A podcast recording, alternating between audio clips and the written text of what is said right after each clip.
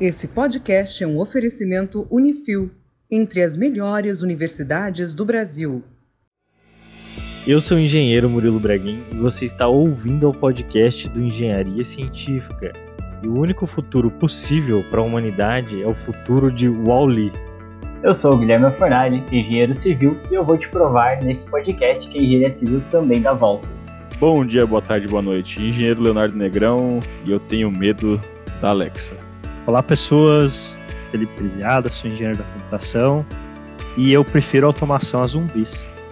No podcast de hoje, a gente vai falar sobre automação residencial. A gente vai tentar entender quais são as tendências de mercado daqui para frente e conhecer algumas tecnologias que existem disso, que são bem inusitadas, bem diferentes. E a gente vai falar disso de uma maneira introdutória, talvez para depois a gente explorar esses assuntos melhor em um podcast mais específico.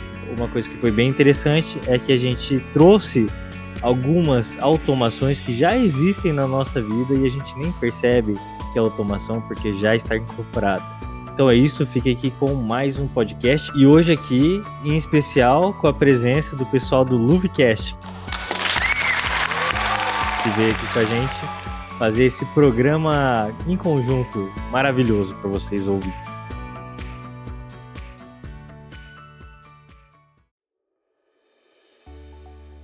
A gente é da Luvante Engenharia, né? Eu sou Felipe Prisiada, eu sou head de tecnologia da Luvante. A gente trabalha com essa parte de automação residencial, com foco no cliente, com foco na customização. Hoje, atualmente, a gente tem os nossos próprios dispositivos de automação e está trabalhando para fazer integração com os dispositivos já existentes, como a Alexa, é, a Siri, que no caso não são tão customizáveis assim, por se assim dizer.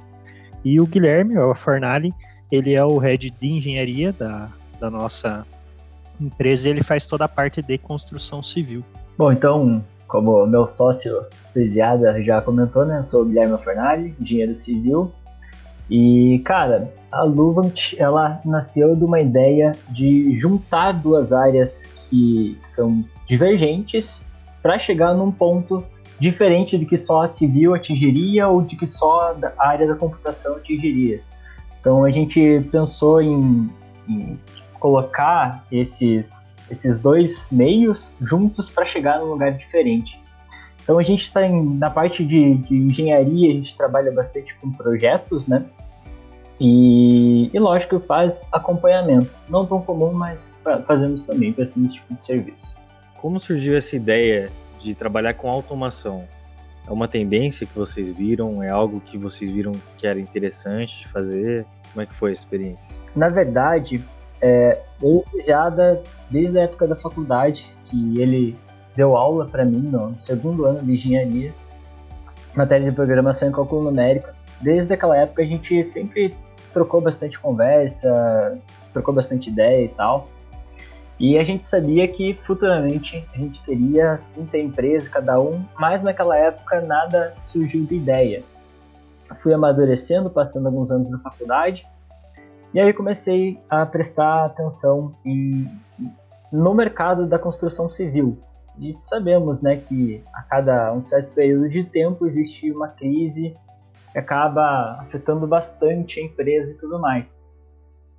Então a gente pensou numa empresa que, no fundo, não dependesse apenas de um ponto, sabe?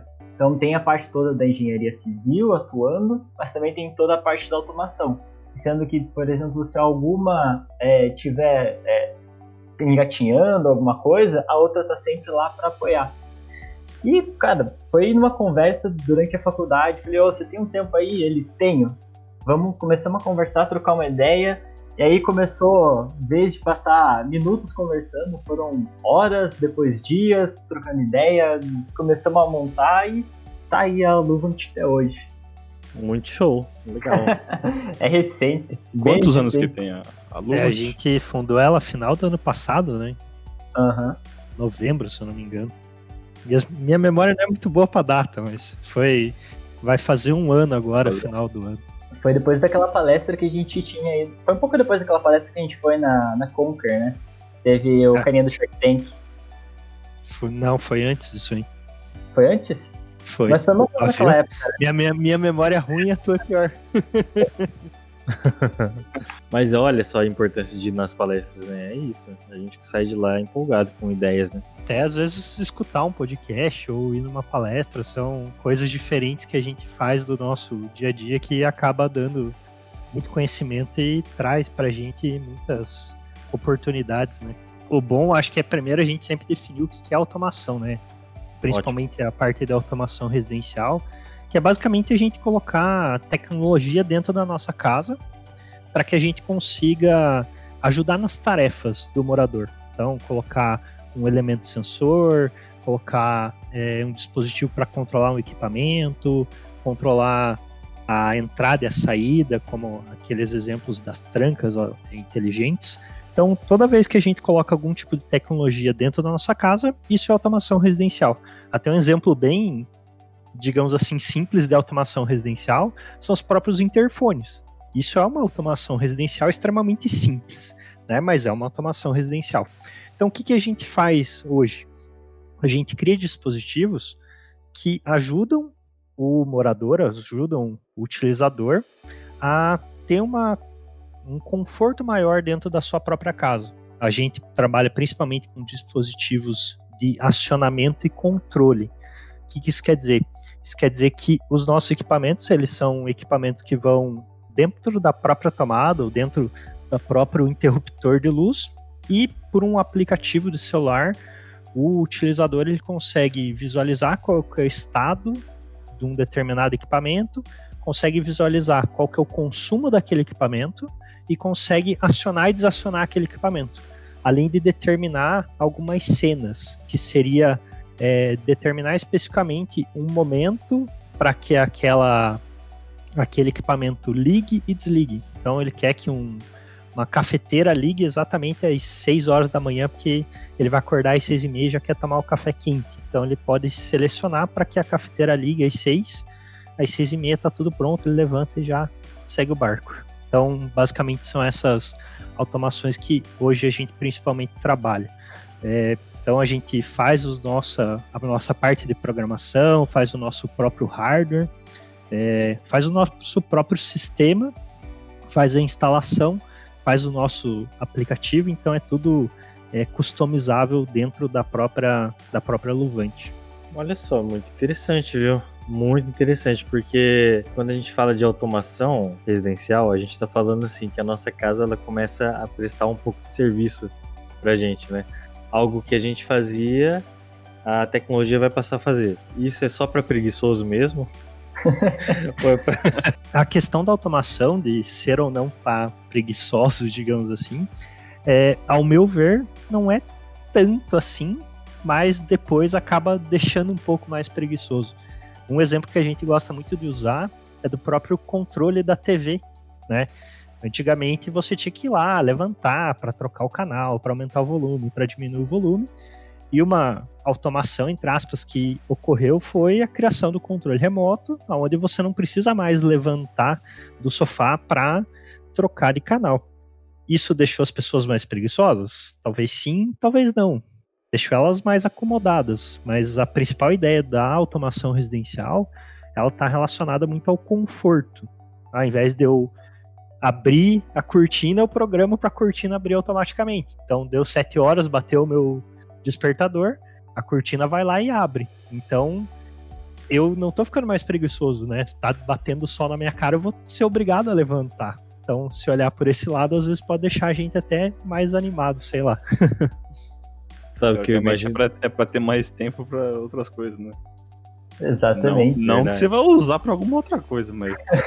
Vai ter mais Teori- tempo pra olhar o Pra feed fazer- do Instagram das pessoas. Ex- Exatamente. Eu posso não saber o futuro, mas sabe quem sabe? A Pixar, no filme lá do Wall-E, quando eles definiram o futuro da raça humana. A partir do momento que o ser humano inventa aquela cadeira lá de flutuação, você vê que ninguém mais anda, ninguém mais faz nada. Então eu acho que a tecnologia tende a ir para aquele lado. Então, com certeza, se alguém perguntar qual vai ser o futuro da raça humana, vai ser aquele ali, ó, onde a gente não anda mais, aí os nossos ossos vão diminuindo e a gente vai ficando cada vez mais gordinho e tomando milkshake de sabor de hambúrguer. é uma possibilidade. A gente torce para que não seja isso, né? Mas é uma, é uma possibilidade bem. Mas se bem for, real. vai ter bastante automação pra vocês trabalharem. Isso é Verdade. fato. E Isso se é, for, eu não vou achar ruim também, não. Temos um mercado para desbravar aí. Vamos- semana que vem vamos iniciar o projeto da cadeira.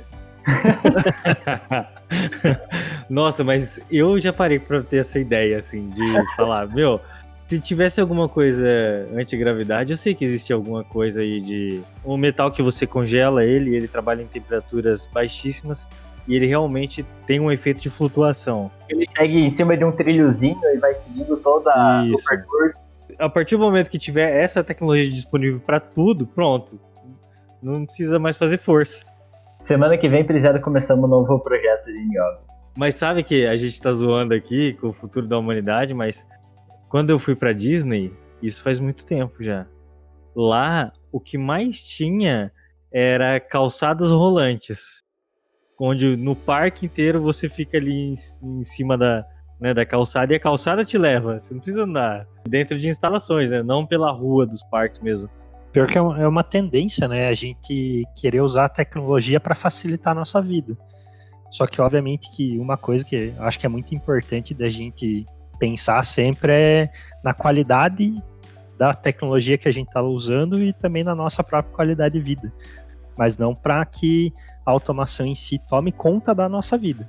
Né? A gente ainda tem que ser o mestre da automação, senão É, mas eu acho que faz muito sentido esse negócio da gente usar essa automação para diminuir o nosso esforço para fazer alguma coisa. Um exemplo simples de automação é o vidro do carro, que antes a gente tinha manivela para acionar o vidro, hoje é um botão que você nem precisa nem ficar apertado. O botão, se dá um cliquezinho, ele já sobe, né? Desce. breve vai ser comando de voz, né? E, Fala assim, cara, abre. um dos pontos vai. também que a automação traz é justamente o fator da segurança, né? É, cara, é como uma das principais coisas. Então, além dessa comodidade, dar o conforto do usuário e tudo mais, tem todo o conceito de segurança. Vamos supor, quem que nunca saiu de casa e ficou pensando, putz, será que eu deixei tal coisa ligada? Pode ser uma TV, um ferro de passar roupa, qualquer coisa. Às vezes com a automação, você pega teu celular, você consegue ver, pô, aquela tomada que eu deixo normalmente esse equipamento ligado, está apresentando um consumo aqui alto nesse momento, então não tem ninguém. Então você remotamente poderia desativar esse, esse equipamento. Tem uma tendência na construção civil que é a sensorização e monitoramento, né? Então, cada vez mais você vai ter, sei lá, sua obra, sua residência na palma da mão Sim, ali. sim. Technology. Como é que a gente faz para que uma casa que não tem tecnologia, não tem automação, ela se transforme em uma casa tecnológica? Vocês falaram que vocês colocam dispositivos ali que vão ficar dentro da parte elétrica da casa, da- da- das caixas de elétrica, de passagem, interruptor, tomada. Mas como é isso na prática mesmo? Depende muito do tipo de automação que essa pessoa deseja, né? Vamos supor uma automação básica de iluminação. Então você quer controlar toda a iluminação da sua casa pelo aplicativo. É, esse tipo de automação não é muito incisiva, não precisa de tanta intervenção como quebrar a parede. Por exemplo, a gente desenvolveu a nossa placa que ela fica dentro da, da caixinha do, do interruptor. E a partir dali ele vai controlar. Então tem a placa, você vai ter um servidorzinho que basicamente do tamanho de um modem e você consegue controlar. Então, assim, a necessidade de reforma é praticamente nula. É muito rara quando precisa algum tipo para esse tipo de automação. É claro que existem outros tipos de automações que elas vão exigir uma, uma reforma ou uma micro-reforma. Se você quiser colocar um, um, um equipamento de som, por exemplo, uma automação de som, você às vezes precisa fazer um recorte no forro, puxar alguma fiação e tudo mais. E aí sim você precisa fazer alguma reforma. Mas isso tudo depende da reforma que você precisa. É a mesma coisa que se você quiser colocar um sistema de captação d'água com, por exemplo, uma caixa d'água grande no, no subterrâneo, você vai ter que quebrar, vai ter que escavar, e aí sim é necessário ter algumas intervenções um pouco maiores. É, complementando ali a resposta do, do Guilherme, a gente tenta principalmente trabalhar hoje com automações sem fio, ou seja, sem cabeamento. A gente só precisa do cabo de alimentação. Então, na própria caixa da tomada, do interruptor, a gente pega os próprios cabos de alimentação que já estão lá, alimenta o nosso sistema e faz toda a comunicação de dados por meio de sem fio. Então a gente tem um servidor central, como um modem, e é, todos os dispositivos estão conectados nele e o celular também vai conectado nele. A gente consegue trocar dados sem a necessidade de passar cabeamento e tudo mais. Então, a gente usa o próprio cabeamento que já está estruturado dentro da casa. Se for fazer uma automação, por exemplo, de uma é, tranca, de uma de entrada e saída, aí sim a gente precisa mexer um pouquinho mais, tem que é, colocar uma bateria, tem que fazer é, alguns recortes, e isso acaba trazendo um pouco de é, necessidade de reforma. Mas uma que dá muito trabalho para reformar é automação térmica, né? Quando você quer, por exemplo, deixar com que o seu piso esquente ou esfrie, fique numa temperatura específica, isso sim causa uma reforma bem grande e bem trabalhosa. Mas aí vai depender muito do tipo de automação específica, né? É, porque no caso você está trocando algo que é existente por algo que tem uma inteligência, né? No caso do interruptor, pelo que eu entendi, você teoricamente vai desligar o interruptor daquele clique da, né, da, da, da tecla dele e vai colocar esse aparelho de vocês que está conectado à internet. Uhum. A gente faz de uma forma que tanto a chave digital quanto a chave física elas possam trabalhar em paralelo. Então a pessoa ela tem o controle tanto uhum. pelo aplicativo quanto certo. caso ela ah, não tô com o celular eu quero apagar aqui na tecla normal, ela consegue. Mas é um, é um adendo ali que realmente é, é dessa forma. A gente paraleliza e dá oportunidade para o usuário para poder ligar e desligar o equipamento. Né? Aí tem bem menos inteligência, como você mesmo colocou é mais fácil fazer isso numa tomada ou no interruptor, porque ali já tem energia elétrica, né? Mas em, igual vocês falaram, no caso de uma porta, a porta é madeira, né? Não tem nada ali, não tem fiação nenhuma. Aí vocês vão ter que puxar isso de algum lugar. A bateria que a gente coloca na porta é para casos de perda de energia. Então é como se fosse um no break, né? Caiu energia, aquele sistema específico ainda continua alimentado por um período de tempo para que não cause nenhum tipo de transtorno. Verdade, né? Porque se você tem a sua entrada agora eletrônica, ela tem que ser protegida, né, contra quedas, né?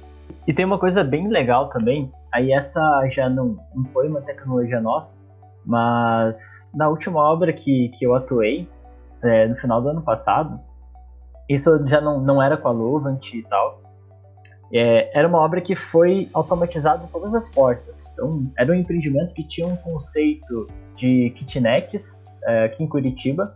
Então, apartamentos a partir de 17 metros quadrados e tinha 324 unidades. Os caras montaram o empreendimento para ter um conceito para o Airbnb, basicamente, em região central. E os caras colocaram uma, uma fechadura bem interessante. Na verdade, você conseguia abrir essa fechadura de cinco maneiras. Então era a chave, senha, digital, ping, PIN e o aplicativo. Cinco maneiras. E era, e era bem interessante essa porta, porque ela era com a bateria 12 volts normal e por dentro a porta nunca era trancada. Só tinha as maneiras de abrir pelo lado de fora. Por lado de dentro, mesmo que a porta trancasse, ela trancava depois que você liberava ela 15 segundos depois ela trancava automático por dentro, mesmo que ela tivesse desligada, ela sempre estava aberta. Então aí essa questão de ficar preso, você nunca, nunca aconteceria. Sim, uhum. interessante isso. É que daí você vê a inteligência do projeto, né? Então não é só uma fechadura, né? Não é só um, um liga-desliga. Ela tem que ter um, uma lógica de segurança também, né? Segurança da, da pessoa que está ali dentro. E deve ser mais desafiador você pegar uma obra pronta e ter que adaptar do que se você pegar uma, uma obra do, do projeto, né? Você projetar ela já. O melhor momento para você pensar em automação é durante a etapa de briefing, quando você está idealizando o seu projeto. É lógico que muitas vezes o pessoal nunca, não, não, não chega a pensar, pô, vou colocar uma automação de tal, tal, tal coisa. Normalmente é feito depois. Nada impede que seja feito depois. Só que talvez você vai ter algum custo que seja um pouco maior do que se você já tivesse pensado naquela época, esse tipo de coisa. Mas o momento ideal seria durante o briefing, assim, quando você está pensando, está chegando pela primeira vez que você conversar com o engenheiro e falar, ó, oh, eu queria uma casa assim com tal coisa. É, é o que eu falo, toda tecnologia, quanto antes ela entrar, melhor. E o melhor momento é na conceituação, que você já deixa tudo pronto, né? O cabeamento, infraestrutura, tubulações que você vai precisar, tudo já previsto, né? É a mesma coisa, é, é, deu, deu o exemplo do interfone. Imagine que você tem um prédio que você vai construir e você originalmente não tem interfones. Depois que o prédio está pronto, você fala, ah, seria interessante colocar um interfone na portaria com ligação nas unidades. Imagine agora, nesse momento, fazer toda uma tubulação nova que não existia para atender essa demanda. E isso falando de interfone, que é uma automação já comum né, nos edifícios. Cara, ele pode ser uma catástrofe se não, não pensa.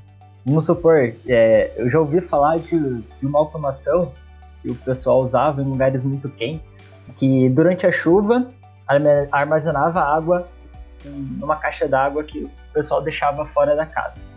E quando estava muito quente, é, essa água era bombeada para o telhado, para a água ficar escorrendo no telhado e deixar ele mais frio e assim dentro ficava a casa ficava mais arejada, mais fria também. Agora pense se você não planejou isso, a quantidade de tubulação que você vai pôr, aí você vai querer colocar a bomba, não tinha previsão no seu quadro elétrico para essa bomba. Então aí você começa a somar as coisas e no final das contas você vai ver uma gigantesca reforma. E se você tivesse pensado de colocar já a tubulação desde lá desde o começo, teria sido muito mais barato. E na verdade, a automação, a gente gosta muito de falar dela justamente pesando nesse ponto do, do financeiro. É uma das maneiras até de, de das pessoas enxergarem, de quererem ter uma automação, justamente pesando no financeiro. Porque a gente não vê a automação como um custo adicional para o seu empreendimento para fazer coisinhas legais ou inteligentes. A gente pensa em trazer a automação com algum retorno para o usuário que, que vá além de segurança e conforto, por exemplo. Mas e aí, como é que é o convencimento daquele cliente que, que acha. Como vender, né? Como vender. É, o cliente que acha realmente é isso fala assim, olha, ah, eu não quero colocar automação na minha casa, vou gastar caro para acender a luz, eu mesmo acendo lá no, no interruptor. Uma coisa que a gente gosta de fazer muito é demonstrar os produtos, né? Demonstrar a funcionalidade e demonstrar que aquilo, obviamente, é um item extra a mais que talvez não precisasse estar ali, mas acabar mostrando que ele pode ser bastante útil. E um exemplo que a gente acaba gostando bastante, que vai um pouco nessa linha, que não é bem automação, mas vai nessa linha, é o celular. Né? A gente precisa hoje ter um celular com 37 milhões de aplicativos e tudo mais? Não, essa foi uma necessidade criada. Então, a partir do momento que a gente demonstra que a automação ela tem seus benefícios, que ela não é tão cara quanto a pessoa acha que vai ser, a gente acaba é, mostrando todas essas vantagens. Então, uma coisa que a gente sempre gosta de fazer é quanto você acha que vai custar isso aqui? Ah, X. Poxa, mas na verdade é, é X sobre 3 que vai custar. E você vai ter essa funcionalidade, essa funcionalidade. Ó, oh, você consegue fazer isso aqui, desse jeito. Poxa, imagine como é que vai ficar. A gente mostra os nossos produtos, mostra é, alguns vídeos de funcionamento e acaba tentando conquistar o, o cliente dessa forma, né? mostrando que aquilo ali é bacana, é interessante e que vai ser útil para alguma coisa, não só ah, é bonitinho. Não, é bonito sim, mas também é útil, né? Além de tudo, é, apresentar até alguns fatores que podem ser econômicos. Quem nunca viajou e deixou uma luz acesa, por exemplo? Ah, ok, é, é uma luz só, não, não parece tanto. Mas pense que em vez de deixar a noite, o dia inteiro ligada essa luz, você programava ela para certos horários acender. Então, no horário que tiver mais de noite, lá 6 horas acende e 6 horas da manhã apaga, por exemplo. Então, você já está gerando uma economia porque durante o dia você não teve, não deixou essa luz acesa. Lógico que a luz é só um dos exemplos, pode ter vários outros também. É possível fazer tipo sistemas com relação a gás, com água para tipo, vazamento não alagar o apartamento inteiro? Sim, dá para fazer. Dá para fazer tanto para a parte elétrica quanto para a parte hidráulica. Os sensores para a parte hidráulica, obviamente, eles têm que ser pensados antes, dá para fazer depois, mas gera muito custo e muito trabalho para fazer depois. E eles acabam sendo sistemas mais caros do que os sistemas elétricos, então eles são menos comuns. É muito comum se ter esse tipo de sistema hidráulico em condomínios, em prédios. Em casas, hoje não é comum se ter esse tipo de equipamento, mas existe esse equipamento sim para dizer qual que é a média de consumo, se o consumo aumentou, é, fazer toda a parte de análise, de tubulação, então é, é, totalmente viável ir por essa linha também, né? Tanto consumo de energia, melhora do consumo de energia, quanto consumo de água. Teve, teve uma das frases que me marcou muito, quando comecei a conversar com o Felipe sobre a luva e tal, idealizar. E aí, assim, eu queria entrar nesse mundo da automação e entender como é que ele funcionava. E eu começava a perguntar para ele, oh, dá para fazer tal coisa? Ele dá, dá pra fazer tal coisa? Dá. Aí, um dia ele me disse, cara, tudo que você pensar em automação, dá para fazer. Só que às vezes não é viável de, de, no fator econômico ou vai demorar muito tempo, sabe? Mas assim, o que, que vai influenciar nesse custo? É, é o que? É inteligência? É hardware? É software?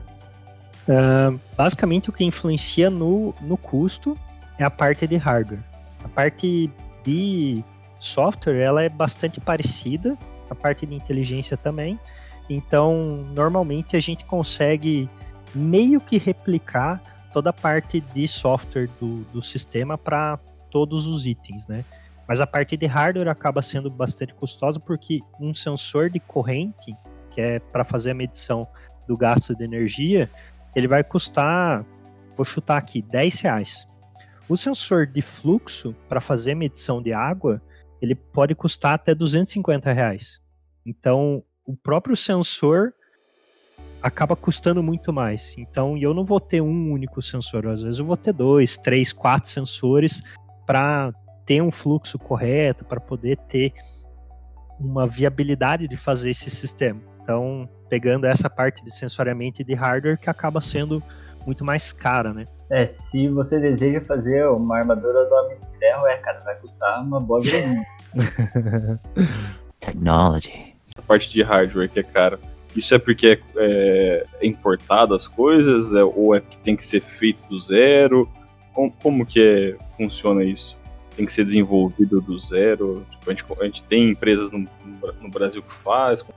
A maioria da parte de hardware é importada.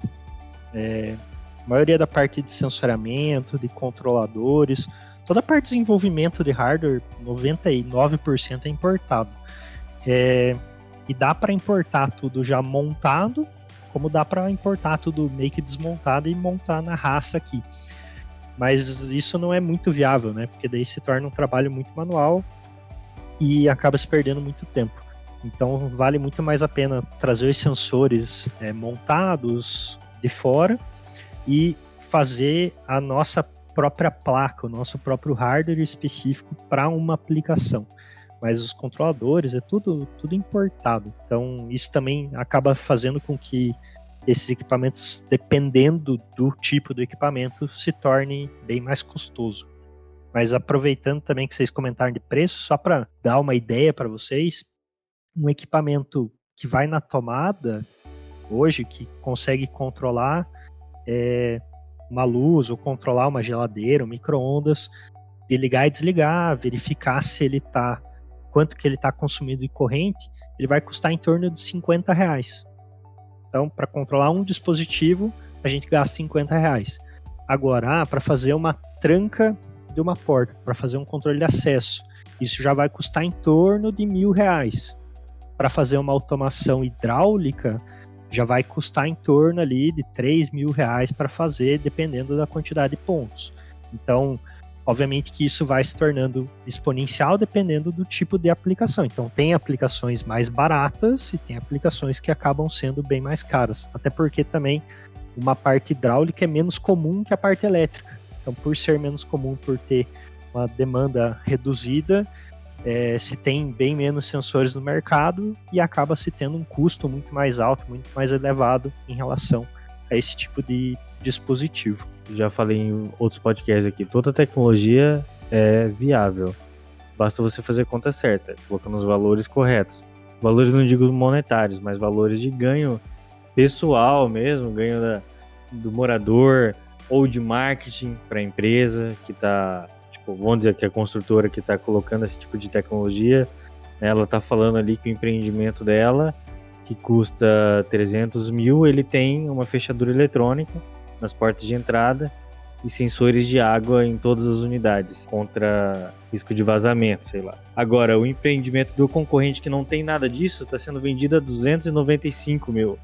Você agrega 5 mil, mas quando você coloca no montante do empreendimento, da unidade habitacional a ser vendida é, não é nada, sabe? Então, ah, por isso que tecnologia vende, dá para se vender dessa forma. Né? Por outro lado, a gente tem uma tecnologia, por exemplo, que custaria em um apartamento apenas um montante exorbitante de valor, mas que se você dividir a mesma tecnologia por vários apartamentos, várias unidades, fica muito mais fácil também de viabilizar, né? Eu lembro que uma vez eu eu estava trabalhando na viabilização de um projeto de energia fotovoltaica. E daí a gente fez lá um, uma cobertura de, de, um telhado de um edifício de oito andares, com oito apartamentos por andar. Aí ficava, tipo assim, 300 mil reais o projeto de fotovoltaica inteira. Pegar ah, 300 mil reais, nossa, como isso é possível ser viável? Divide por 64 unidades. Quanto que agrega né, de preço de venda em cada unidade. Pô, é viável, né? Então, e não era nem para só 64, porque era para esse bloco de unidades e mais dois outros. Então você pega, divide por centenas de unidades, pronto, viabilizou a tecnologia. Ah, com certeza. E tem toda aquela questão, né? Quanto é que custa o seu conforto? Quanto custa a sua segurança? Quanto custa a sua comodidade? Aí cada um está disposto a pagar o quanto acha que merece, digamos assim. Mas essas tecnologias, elas realmente ajudam muito, né? É, e algumas podem ser financeiramente olhando assim de bate pronto mais caras, mas elas geram um retorno mais para frente. Até esse exemplo que você colocou do painel, isso iria se pagar depois de um tempo, né? Não é que ah, eu vou colocar 300 mil aqui e nunca vai ter um retorno. Para a maioria dos casos, óbvio, depende, mas para a maioria dos casos, quando a gente trabalha com, é, com residencial, o payback de um, uma instalação solar é de 3 a 5 anos. Então, poxa, o cara depois de 3 a 5 anos vai começar a ter, entre aspas, um lucro de ter gasto aquela grana com essa parte solar. A automação é a mesma coisa. Vai gastar agora, mas mais para frente, muito provavelmente ele tem um retorno desse, desse gasto além da segurança, do conforto e da comodidade. Eu gostei muito do exemplo que vocês deram de interfone, porque se a gente traz a automação que parece, né, que é uma coisa assim é, muito futurista, muito custosa, para a realidade de outras tecnologias que já existem, fica mais fácil de entender. Por exemplo, imagine você tá comprando seu apartamento, só que você comprou seu apartamento, uma beleza. Só que depois você descobre que o portão de entrada da garagem, de to, né, da garagem comum do prédio, é manual. Você sempre vai ter que descer do seu carro, abrir o, o, o portão e entrar no carro de volta, né, andar para dentro da garagem, fechar o, descer do carro, fechar o portão, voltar para o carro e continuar. Isso é impensável. Aposto que ninguém nunca mais teve pensamento: opa, será que essa, se eu colocar essa automação vai ficar mais caro meu empreendimento? Não, porque já foi absorvido. Já, já é impensável fazer como, como era antes, sem ter automação. Então eu acho que é tudo uma, uma questão de evolução aí, de, de tempo. Parte cultural também, de, de mudar, né? De, das pessoas assimilarem essa parte de, de automação. Acaba sendo meio que natural, né? É, assim como eu acho que daqui a um tempo você não ter uma fechadura eletrônica no seu apartamento, as pessoas vão falar: Nossa, eu não vou comprar esse apartamento por causa que não tem, porque todos os outros têm que apartamento antigo, sabe? Esse tipo de coisa. Meu, você colocou perfeito aí, cara. E, e recai até naquela questão de, por exemplo, ah, o telefone celular antigamente, né? A gente não tinha tantas funções que temos hoje. E que hoje, por exemplo, você ficar sem um WhatsApp já, já complica toda a sua vida. Que é o meu caso hoje. Meu, caso. meu WhatsApp foi clonado, gente. Eu tô aqui gravando podcast. Desculpe lembrar desse, desse, desse fato dessa forma. É, o WhatsApp é muito difícil você ficar sem. E às vezes até o Grilo pode dizer por experiência, você ficar sem, ou é um recurso que aí que, que te dá você não tem mais, você acaba sentindo realmente a falta que ele faz. É, você só dá valor depois que perde, Guilherme. E mais um ponto até, que eu posso até trazer a título de curiosidade, cara. É, automação também, ela, que nem o Leonardo abordou aí, cara, é o ponto cultural, né? É, e qual que é a, a, a, parte cultural que temos hoje aqui no Brasil para automação? Primeira coisa quando você fala aí, o pessoal acaba pensando, meu Deus, é, automação só para classe AAA, só quem é muito rico tem esse tipo de, de recurso e nós, meros mortais, jamais vamos ter.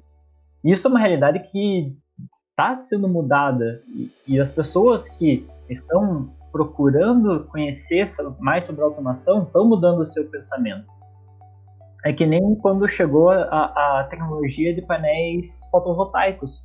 Então, se você vai pegar desde a história dos painéis que a NASA tinha desenvolvido para colocar num, num, satélite e tudo mais, o, o custo era exorbitante, até os dias atuais que está muito mais acessível, né? E um, fato até a título de curiosidade em torno disso tudo, é, eu não sei se vocês já conheceram ou se ouviram falar de um edifício chamado Sult Vollard. Ele é um prédio que tem aqui em Curitiba. E, cara, a gente conhece ele aqui como prédio giratório. Não sei se vocês já escutaram, mas foi o primeiro prédio do mundo a conseguir a girar 360 graus e cada pavimento é independente. Ou seja, você pode estar girando no sentido horário no pavimento, no andar de cima anti-horário, no andar de cima parado e tudo mais.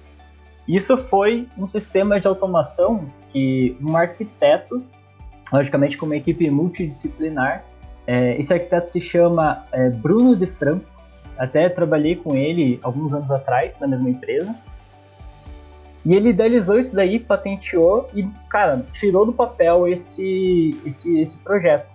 Lógico que ele conta com várias outras automações, mas assim, a chamatriz é a automação do prédio poder girar.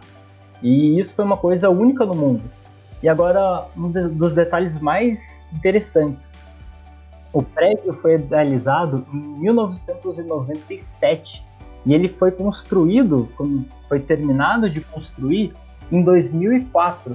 Então pense quantos anos esse prédio está à frente do que temos hoje nesse tipo de coisa, de, de automação e tudo mais. Tanto que ouvi boatos que esse arquiteto ele está trabalhando junto com o pessoal que vai construir aquele prédio giratório de Dubai que tem a mesma mecânica, é a mecânica de girar 360 graus e poder é, e ser independente em cada, cada andar. Felipe tava falando aí que tudo na automação é possível, né? O cara consegue fazer um prédio girar. então tudo é possível mesmo, com certeza. Isso é verdade, tudo é possível. Do orçamento que você tem e do tempo que você tem, né? E da sua criatividade, né? Provavelmente. Né? Isso é até um ponto muito interessante, até a questão do custo, né, que a gente estava comentando e tudo mais. Comparado com os empreendimentos da mesma região ali, próximo, ele teve o um valor de venda em 2004 quase que o dobro de um, de um, de um lugar normal. Então, era mais ou menos 1.400 e pouco um metro quadrado, e desse edifício tava de 2.700 metros quadrados. Ele gira, né, cara? Tem que ser mais caro mesmo. É muito mais legal. Imagine se sentar na sua janela e ver o seu prédio girando, seu apartamento girando, que emoção. Você pode dormir e acordar para o mesmo lado, em ambientes diferentes. Que interessante, né? Porque a gente começa a explorar coisas que não seriam possível sem automação. Situações ali impensáveis. Porque, olha só, quando você compra um apartamento, a primeira coisa que o corretor fala para você, ah, isso aqui é sol da manhã. Ou, né, seu quarto fica no sol da tarde.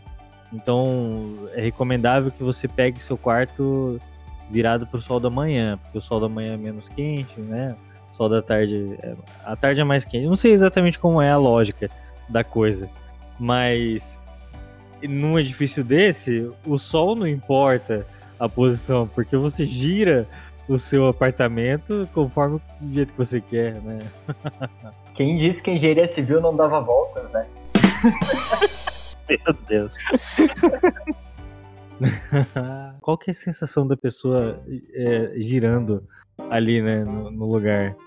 Será que dá uma certa emoção? Será que ela tem que sentar na cadeira, botar um cinto? Aí ela dá play lá no, no apartamento dela? Será que ela controla a velocidade disso? na verdade, controla, cara. Ele só que tem uma velocidade que é a máxima, né? E na verdade é bem, bem monótono, assim, é, é bem devagar, assim, quanto que gira, não é nada pensando num chapéu mexicano, numa montanha russa, algo do tipo. Ô Guilherme, a não ser que você seja hacker, né?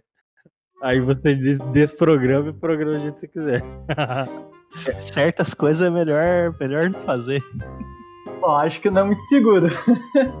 Vai ter festa nesse lugar? Vai. Boatos que o pessoal fica tonto antes mesmo de começar a beber. Tu nem chacoalha a cabeça do pessoal. Vira, vira tequila e liga na rotação. Uma, uma das coisas que eu, eu andei pesquisando sobre, porque eu fiquei muito curioso, é que você se surpreende com o tamanho que é esse tipo de equipamento para fazer o prédio girar. É muito pequeno. Ah, é pequeno? Achei que você fosse falar que era eu grande. Eu também pensava que era muito grande, mas na verdade é pequeno. Pra você ter noção, é uma salinha, um shaft pequenininho, que tem um, um motor, supor, acho que é uns 80 centímetros de altura por uns 60 de diâmetro, que é um motor de 44 ou 46 cavalos de potência. E ele que faz todo, todo o rolê, então não é uma sala maior que 1,20 por 1,20. Interessante isso, né? Porque a gente imagina assim, né? Pô, cada unidade vai girar quanto que pesa isso, mas é lógico, o edifício é estruturado para dar certo, né? E, cara, outro ponto que eu fiquei mega, mega intrigado, falei, meu, e a tubulação, bicho? Como é que você vai fazer a tubulação se mexer? E a fiação? E aí, como é que funciona isso daí? E aí, depois de um tempo pesquisando, cara, eu descobri que esse empreendimento ele tem é, duas, três partes, na verdade. Duas são fixas, então a parte do elevador, para você subir até o andar. Você dá de cara para uma um jardim que eles chamaram, que tem churrasqueira e tudo mais, uma areazinha fora do, do apartamento. Aí, de, aí, logo na sequência, tem o apartamento que ele é todo redondo. E no meio desse apartamento tem outra parte fixa, que é a parte onde tem a, a, a, as, as, tubulações. Então, água, esgoto, tudo mais. Então, banheiro e cozinha ficam no centro. E todo o entorno, ele é o resto do apartamento. Aí, beleza, até esse momento tinha sido explicado a parte de água, como é que funcionava. Eu falei, tá, mas a energia? Porque você precisa ter tensão, como é que vai funcionar esse tipo de coisa? E aí eu achei, cara, um vídeo do, do próprio Bruno de Franco explicando como é que funciona. E a parte de energia funciona como se fosse um autorama, sabe? Que tem tipo um trilhozinho, e aí, por exemplo, a tomada é encaixada no chão, e essa, e essa tomada, quando gira, gira em, em uma circunferência que vai acompanhada por um trilho, o trilho que vai sendo carregado. Nossa, que interessante isso. Isso aí a gente chama de malha de alimentação. Que daí você não precisa só do cabo, você consegue fazer algo mais maleável. Interessante, hein? Gostei desse projeto aí. É, olha o campo que existe para se trabalhar com automação. É impossível? Não. Alguém já fez, tá aí, tá pronto. Tem gente morando, sabe? Vai da nossa criatividade também pensar em coisas novas que dá para fazer, né? E, outra, para você limpar uma janela dessa pro lado de fora, é só você ficar parado e girar o apartamento. e daí você fica só, só, no mesmo lugar ali com o rodinho na mão, segurando. Aí tá vendo como a, a, a tecnologia, a automação é para preguiçoso mesmo? Technology. O que, que vocês enxergam como o futuro da automação? Ou a automação que vai vir já logo daqui a pouco? A tendência mesmo, assim. Da, da moradia das pessoas. Quero saber como que vai ser a casa das pessoas daqui para frente. Eu acho que a tendência é que ela seja totalmente automatizada. É, tendo vários e vários equipamentos de automação, sejam os equipamentos voltados para controle de energia elétrica, para a parte de é, hidráulica, para a parte de controle de acesso, as trancas inteligentes, e todos esses equipamentos vão estar tá totalmente conectados à, à nossa rede Wi-Fi, à nossa internet, e a gente vai ter tal controle da nossa casa, dentro da nossa casa e fora da nossa casa. Então eu vejo muito que dentro de alguns anos a gente vai ter muito mais equipamento de automação do que a gente tem hoje. Até nos Estados Unidos, na Europa, no Japão, já se tem é, uma quantidade muito maior do que se tem aqui no Brasil. E se trabalha com muitos equipamentos que hoje aqui no Brasil não são tão comuns, né? Como as próprias mesas com é, com a parte de indução para que você não precise ter tomada, para que você possa carregar o seu celular só colocando ele em cima da mesa. Então vejo que vai ter uma tendência muito grande a ter esse tipo de equipamento dentro da nossa casa. E um dos pontos, assim, que até eu e o estava conversando esses tempos, era que é muito difícil a gente fazer uma previsão para o futuro do que, que vai acontecer, né? A gente pode dar um chute e acertar, mas pode dar um chute e passar muito longe. Mas uma coisa que de fato eu acredito é que. No Auli. Também. É, uma coisa que eu acredito é que a automação ela vai ser uma porta para possibilitar outros tipos de moradia que não são tão comuns hoje. Então, talvez tenha alguma pessoa que queira morar no container em cima de um caminhão, sabe? Alguma história assim. e que a automação, cara, vai poder fazer toda a diferença para essa pessoa. Então, quem sabe ela pode gerar, é, gerar sua própria energia, pode é, tratar a sua própria água, pode possibilitar um, um, lifestyle dessa, dessa pessoa completamente diferente do que temos hoje. E possibilitar até um nomadismo, cara. Deixar as pessoas mais livres, não tão atreladas a um bem é, fixo, por exemplo. Então eu acredito assim que a automação tem todo, todo, todo esse todos esses elementos por trás que vão possibilitar alguma coisa diferente no futuro. Não necessariamente uma casa como todos nós conhecemos hoje. Então, mas quando a gente vê aqueles motorhome lá nos Estados Unidos, que é comum lá, a gente vê estacionamentos preparados para receber esse tipo de veículo barra casa, né? Tanto que você chega, tem tomadas plug and play, assim como esgoto, né? Plug and play, que você só pluga ali no seu carro, que é a sua casa, e você já tem toda a renovação de energia e água, esgoto. Sim. E eu não sei se vocês já viram, mas teve um vídeo que ficou bem famoso alguns anos atrás de uma casa que o cara colocava em cima do caminhão e quando ele chegava no lugar, ela começava a se dobrar, cara, e ela aumentava tipo quatro vezes o seu tamanho, com dois andares, tudo mais.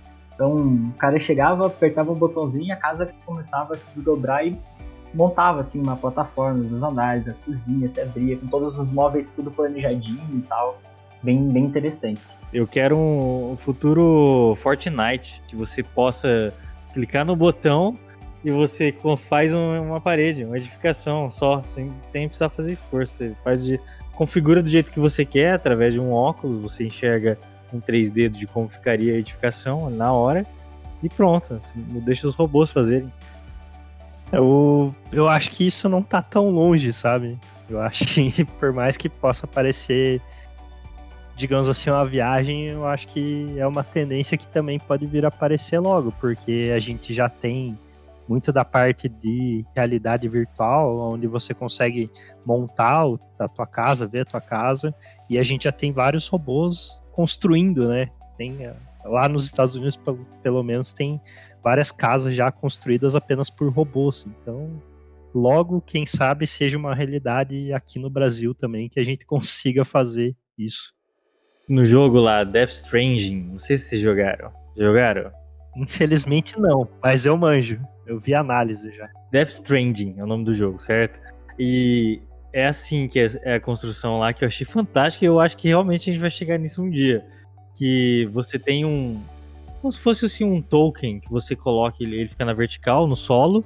Ele é. O solo em si do game é como se ele fosse alimentado por energia. Então a energia ela flui assim, de uma maneira mais natural. Vamos dizer assim, você não teria problema de energia, a energia está ali no local. E você, esse totem ele te mostra através de uma visão 3D virtual o, o como vai ficar a sua edificação e você dá o play. E ele é como se fosse uma impressora 3D e ele imprime 3D em cima das linhas virtuais que ele está colocando ali. Entenderam como funciona? E você, você enxerga o 3D virtual na sua frente, numa realidade aumentada, você aperta o play e ele edifica. Seja uma ponte, seja o que for. Eu achei muito legal esse jeito que apresentaram no jogo, essa questão de automação mais futurista. Assim. É, essa, essas automações eu acho que vão aparecer. Talvez a gente não esteja aqui para ver, mas eu acho que vai chegar no momento onde as coisas realmente vão estar tá nesse nível. Uma vez eu fui numa palestra de tecnologia e o cara era um futurólogo, olha só.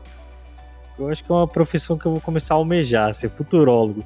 Porque você pode falar ali o que você acha que vai acontecer né? Falar, ah, eu acho que vai acontecer tal coisa. Lógico, você estudou, você sabe as tendências, está de olho nas, nas grandes empresas do que elas estão fazendo, mas e se não acontecer, aí você fala, ah, então minha previsão não saiu tão certa, beleza, né? mas aí você já fez seu trabalho, que é tentar adivinhar. Mas o cara tava explicando. Se deu certo, ele ficou milionário. É, e ele tava explicando de algumas tecnologias que eu não vou citar aqui, talvez num próximo podcast, e ele falou, deu um exemplo muito legal. Ele falou assim: olha, é, se a gente parar para pensar, a tecnologia da televisão ela tem 50 anos. Olha a evolução que teve da TV e de outras coisas que vieram para em paralelo a essa tecnologia 4K, sei lá, 8K talvez, em 50 anos. Ou seja, daqui 50 anos o que vai existir? Né? Então vai existir assim coisas inimagináveis, porque é exponencial a, a curva de crescimento tecnológico. Não só de conhecimento tecnológico, como de dados também, né? O Presiada tinha até me comentado, agora não vou lembrar. Que hoje a cada dois dias é gerada a mesma quantidade de dados do início da humanidade até 2013. Nossa, olha aí. Isso, isso, é de acordo com o Google. O Google disse que hoje, a cada dois dias, a gente tem uma quantidade de geração de dados de, do início até 2013. E tudo fake news e foto de gato. e meme. Não, acho que é só metade, metade. A outra metade é meme. e, e memes do Whindersson Nunes. Mas as coisas são muito exponenciais hoje. Dados, automação. A gente pode falar aqui algumas coisas, mas como você disse, Murilo, provavelmente daqui 50 anos a gente vai ter muita coisa que a gente não imagina. A gente vai ter muita profissão que a gente é, não imagina. A gente vai estar tá num mundo muito diferente do que é o nosso. Isso se, né, se não acontecer um apocalipse antes.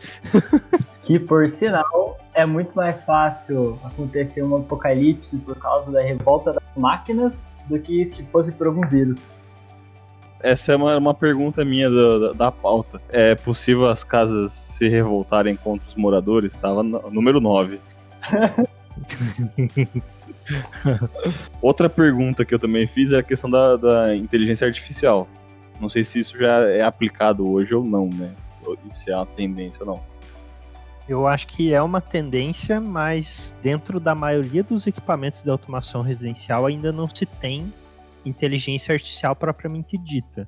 A gente tem inteligência artificial nas assistentes virtuais, né? Pega uma Alexa, pega uma Siri, pega a Cortana, elas têm bastante inteligência artificial embutidas nela, mas os equipamentos que, ela, que elas controlam, não. Os equipamentos que elas controlam, a quantidade de inteligência artificial é zero e pode ter uma tendência a aumentar, mas não vai ser tão exponencial assim como nas próprias assistentes. Então, sim, daria para as casas se revoltarem, basicamente, né? Para assistente virtual se, se rebelar, para Alexa se rebelar, controlar todos os teus equipamentos e ela se revoltar contra você de alguma forma, né? Colocar lá a tua temperatura em menos 50 e você morrer congelado dentro da sua própria casa. então é isso, pessoal. Se vocês ouviram a gente até aqui, principalmente se vocês aprenderam alguma coisa, não se esqueçam de seguir o Engenharia Científica nos agregadores de podcast, principalmente no Spotify. Acesse também engenhariacientifica.com.br. O link de contato de todo mundo que participou dessa gravação vai estar aqui na descrição. E o nosso WhatsApp é 043 9969 50891. Então é isso, muito obrigado e até a próxima.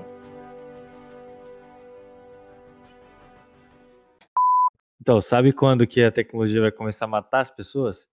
Quando a tecnologia de portas for substituída, porque num filme muito bom que a gente já citou aqui no podcast de Marte, que é aquele Doom, a Porta pro Inferno. Vocês já viram?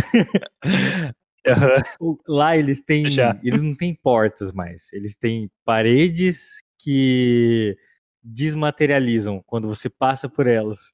E daí, no filme, lá pelo menos, a, a, tecnologia mata as pessoas quando as pessoas tentam atravessar essa parede e a parede solidifica enquanto a pessoa está atravessando. Aí a, a, pessoa morre. Apoia as portas até o fim. Portas com chave. Portas com chave, né? Senão acontece igual naqueles elevadores antigos lá daquela porta pantográfica lá. Sabe que você tinha que. Ah, aquele. Nunca, nunca subi no elevador desse. Aquele que é tipo. Aquele que é metálico a, a porta, parece uma sanfona. É, isso mesmo. Né? Que você tem que pegar por. Fechar ela no meio, pega por baixo, por cima, fecha ela no meio e bate uma guilhotina assim, ó. Você não tira sua mão ali, a porta pega sua mão. Mas viu? As portas sem automação também são perigosas. Quem nunca, né? Mas é feita de, é feita de madeira, né? Madeira é, é natural. It ends here.